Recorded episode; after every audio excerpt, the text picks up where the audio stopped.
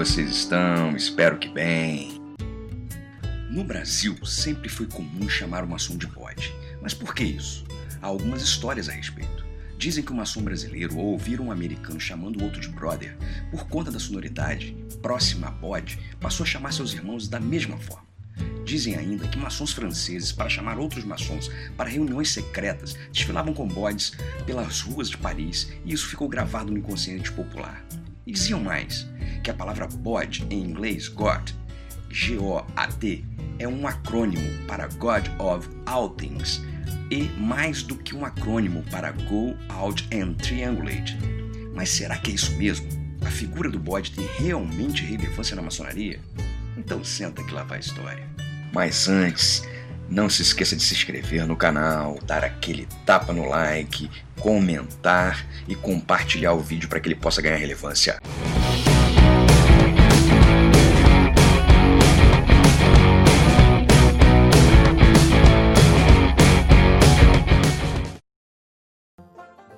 Crença popular frequentemente identifica a iniciação maçônica como o cavalgar ou montar no bode. Mas onde ou quando a expressão se originou? Os historiadores maçônicos não sabem a origem deste mito, especulando tão longe quanto os chifres nos quatro cantos do altar usados pelos hebreus no Antigo Testamento e ecoados no ritual moderno do rito escocês antigo e aceito nos Estados Unidos da América, ou no mito da cabeça de bode de Baphomet. O bode tem sido um símbolo positivo e negativo ao longo da história. Nas representações de Pan e Baco ou Dionísio, o bode carregava as conotações favoráveis da juventude, alegria, liberdade e amor.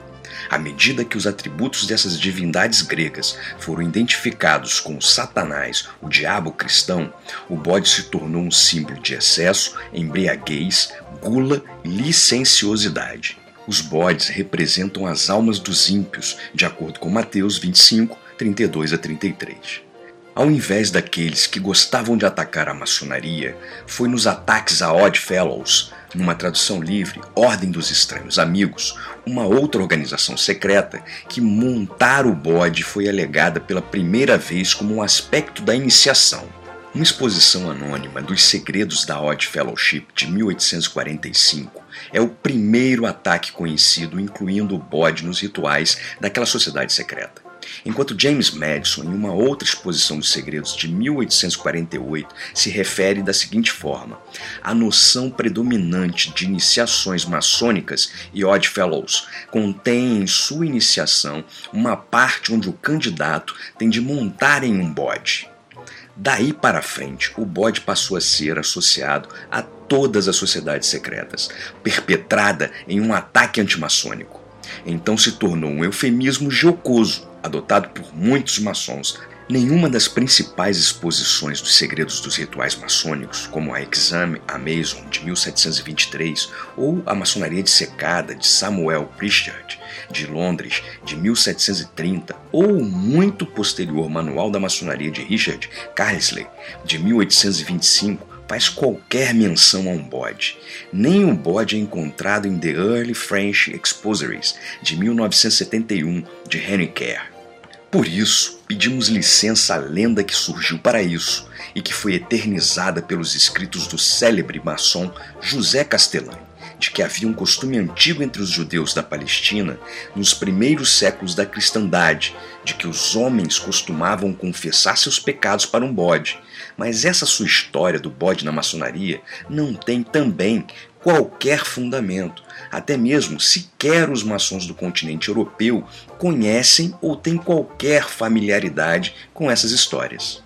Embora tenha havido folhetos e panfletos atacando a maçonaria ao longo do século XVIII, além das três dúzias ou mais de exposições publicadas dos rituais, os principais ataques vieram de Augustin Barrouet em Memorie pour servir à la histoire do jacobinismo e John Robinson de em Proofs of a Conspiracy, Nenhum dos dois sugeriu que um bode tivesse algum papel na loja maçônica. Eles eram, respectivamente, um clérigo e um acadêmico, e as histórias de montar um bode não passaram por suas cabeças.